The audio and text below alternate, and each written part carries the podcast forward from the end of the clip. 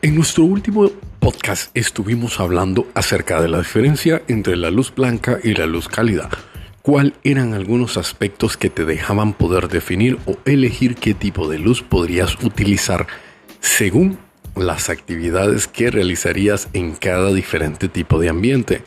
En base a eso, hoy vamos a continuar con este tema y lo vamos a pasar a algo nuevo vamos a dirigirnos a cómo debemos iluminar una casa y cuáles son los parámetros o puntos que debemos considerar al momento de seleccionar nuestras lámparas para poder ubicarlas, seleccionarlas y poder comprarlas de la mejor manera posible. Comenzamos. Para hacer de una casa más acogedora, debes de considerar al diseñar la iluminación de los ambientes. Diseñar una casa no solo es la colocación de texturas, colores, la ubicación correcta de los ambientes y los correctos procesos constructivos o desarrollo de la estructura como tal. También lo es la ubicación y caracterización de las luces o luminarias de nuestros diferentes ambientes en base a a la aplicación correcta de las luces podrás realizar o generar ambientes mucho más interesantes y acogedores para desarrollar las diferentes actividades que podemos llevar a cabo dentro de nuestra casa. En nuestras casas o residencias, como les queramos llamar, hay diferentes áreas muy marcadas en zonas esto se debe a las diferentes actividades que podemos desarrollar en cada una de ellas. En dentro de esta zona se encuentra la zona social, la zona privada, la zona de servicios y las zonas externas. Al menos en la mayoría de las residencias, estas son los ambientes. Dependiendo del tamaño de la, de la casa, pues se van a agregar algunas zonas en dependencia de cada necesidad de su usuario. Y en cada una de estas zonas se pueden encontrar diferentes tipos de ambientes que al momento de diseñarlos podemos crearles diferentes capas de iluminación. Cuando nos referimos a la capa hablamos de un circuito que se puede apagar y encender con un apagador, valga la redundancia, diferente en cada uno de los ambientes. Las capas nos van a las capas de luces nos van a permitir poder realizar mucho más interesante el uso o la visualización de los diferentes ambientes que podamos tener.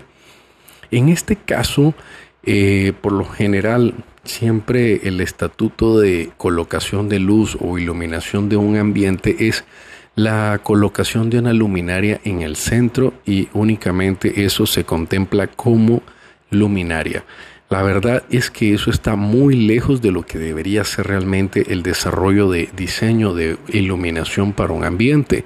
Aquí podemos crear diferentes tipos de iluminación, iluminación directa, indirecta, iluminación eh, cenital, iluminación colgante o lámparas colgantes, podemos tener iluminación eh, de proyección para generar visualización sobre diferentes tipos de texturas y podemos tener la iluminación general y la iluminación focalizada.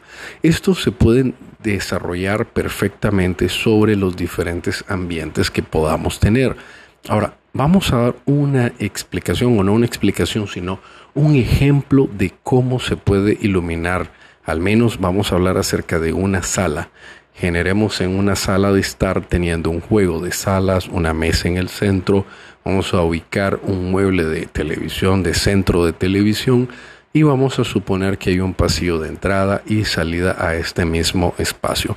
La primera capa de iluminación que vamos a generar es la capa de iluminación general, que esto pueden ser lámparas eh, empotradas o superficiales de cielo eh, sobre el cielo eh, falso, existente o nuevo que vayamos a colocar. En dependencia del el tamaño que tengamos en el ambiente, así vamos a tener diferentes cantidades de luces para poder tener la primera capa de iluminación general.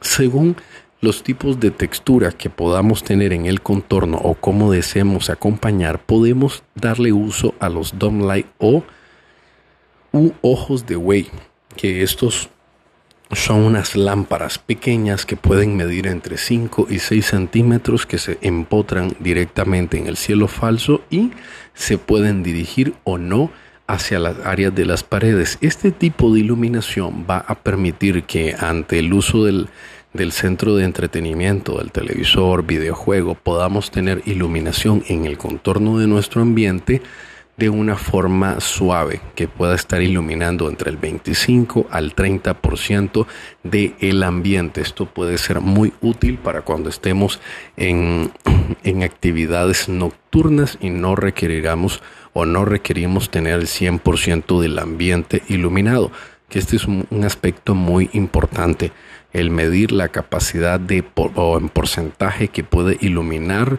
las diferentes capas que vayamos a tener sobre el ambiente. Encima de estos dos puntos podemos generar una tercera capa que puede ser una lámpara colgante ubicada sobre el centro de el juego de muebles. Si este juego de muebles pues está en el centro del ambiente, perfecto.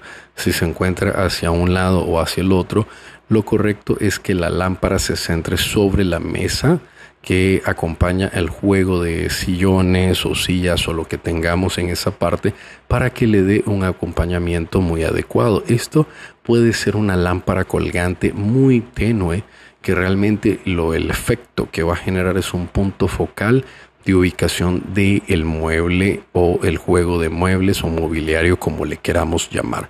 Una cuarta capa de iluminación que podamos tener son luminarias o lámparas tipo eh, wall, o scones que son luminarias que van directamente apoyadas sobre las paredes y que nos pueden ser muy útil al momento de que queramos resaltar algún tipo de enchape que hayamos utilizado como parte del diseño interior de estos ambientes. Dentro de ello podemos aplicarle luz a materiales como la madera, cuarzo, granito, mármol, enchape, porcelanato, ladrillo, enchape de, ladrillo, fachaleta de ladrillo, diferentes tipos de textura que realmente para poderse ver deben de contar con un tipo de iluminación y esto puede ser a través de un scones o lámpara de pared ya que es la que puede ayudar a tener ese tipo de detalle. De igual manera podemos colocar un spot en el área del cielo falso, pero este spot pues va a ser un, foco totalmente puntual enfocado hacia lo que sería el cuadro de texturas.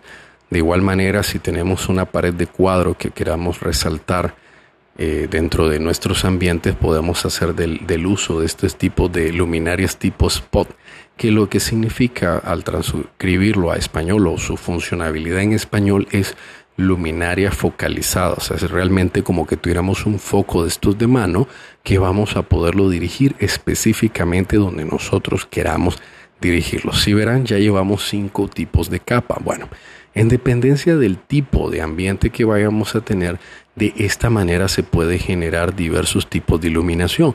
Ahora, la iluminación no solo puede venir de lámparas que estén empotradas o que estén ubicadas en cielo falso, en paredes o que estén suspendidas del cielo. También se pueden ubicar sobre mobiliario y pueden ser totalmente independientes a la construcción como tal, pero van a apoyar en el desarrollo del diseño interno de la iluminación. Como en este caso vamos a hablar acerca de lo que son las tipos de lámpara sombra que se pueden ubicar en esquinas, sobre muebles y pueden generar un atractivo bastante llamativo o generar una iluminación del 10 al 15% del ambiente que nos va a poder permitir circular a través de este sin tener un alto consumo de iluminación. De igual forma, este tipo de luminarias, eh, tipo sombras, se pueden tener en acompañamiento con los diversos tipos de lámparas adicionales, generando un acento puntual sobre el mueble que se encuentran o sobre la esquina donde se hayan ubicado. Como ven, bien podemos desarrollar desde una hasta seis capas diferentes de luces. Lo correcto es que vayamos haciendo medición de cuál debe ser el porcentaje adecuado para este tipo de luces. Como les decía, en el caso de las luces generales deberían de poder iluminar al menos el 80% del ambiente. Las luces de acento que están acompañadas en el entorno deberían de poder iluminar desde, desde el 25 hasta el 35 o 40% del ambiente. Luces puntuales, como el caso de las lámparas eh, suspendidas, estas deberían de iluminar el 15 o el 18% enfocadas directamente al juego de mesa y en el caso de las luminarias puntuales o focos que van directamente a la pared deberían de poder iluminar de entre el 5 al 10% del ambiente total focalizado directamente hacia un punto. Lo que sí debemos de tener cuidado es que el exceso de aplicación de luz no va a ser algo totalmente grato. Recuerden que los extremos son malos. Demasiada luz no es correcto y muy poca luz tampoco lo es. Debemos de tener un balance adecuado para que nuestro ambiente se desarrolle de la mejor manera posible en las diferentes actividades que vamos a tener durante todo el año. Por ende, nosotros les recomendamos que lo más adecuado que pueden hacer es apoyarse directamente sobre un diseñador o un arquitecto que cuente con la capacidad o especialización en el diseño de iluminación tanto de interior como de exterior de la casa para poder hacerlo atractivo. Porque realmente lo atractivo de una casa son los diferentes tipos de ritmo que se generan entre espacios de sombra, espacios de luz, espacios de claridad, espacios de oscuridad. Esto bien lo pueden ver en el caso o aplicación de luces sobre pared o luces desde piso que podemos ubicar en ambientes como lo son los pasillos, que no la única forma de iluminar los pasillos no es específicamente colocándolo en la parte superior del, del área de pasillo. También podemos ubicarlo a un costado iluminando hacia una pared y esta pared a su vez puede tener un punto focal como alguna textura, piedra o algún color muy atractivo.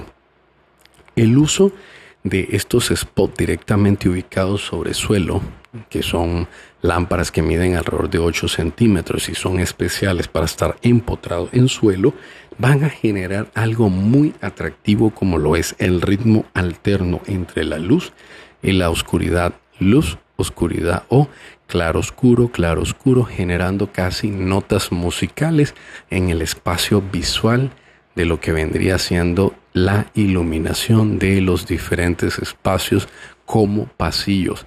De igual forma, los jardines ganan un gran valor directamente eh, al ser aplicados o colocados diferentes tipos de luces que puedan llamar la atención de las plantas más atractivas que podemos tener dentro de nuestra casa. Si contamos con un árbol, ya sea una palmera, una palmera roja o algún tipo de acacia o algún otro árbol eh, decorativo, si lo tenemos, pues lo podemos disfrutar en el día por la claridad del sol pero en la noche podemos crearle un serio, un, perdón, una capa de iluminación que permita tener ese atractivo para nuestro jardín y que al final del día pues estará dando una característica muy agradable a nuestra residencia.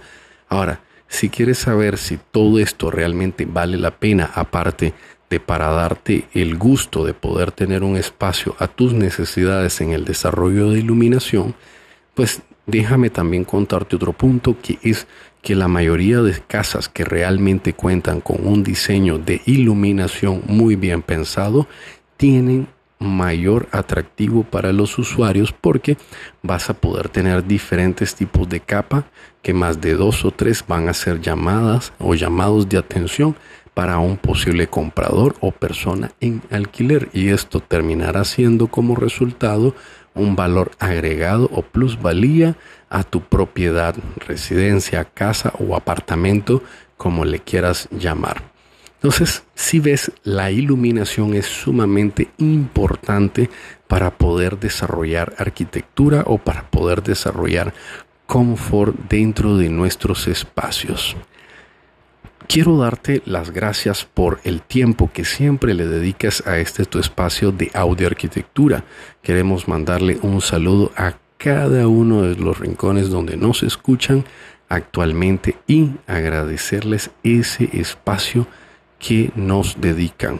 Queremos pedirles si es posible que nos regalen una votación en Spotify y recomendaciones a posibles personas que les sean de mucha utilidad este tipo de información. Si nos ayudas a llegar a más personas, te lo vamos a agradecer. Nos escuchamos en un nuevo episodio y como siempre te ha hablado Oscar Zavala. Saludos.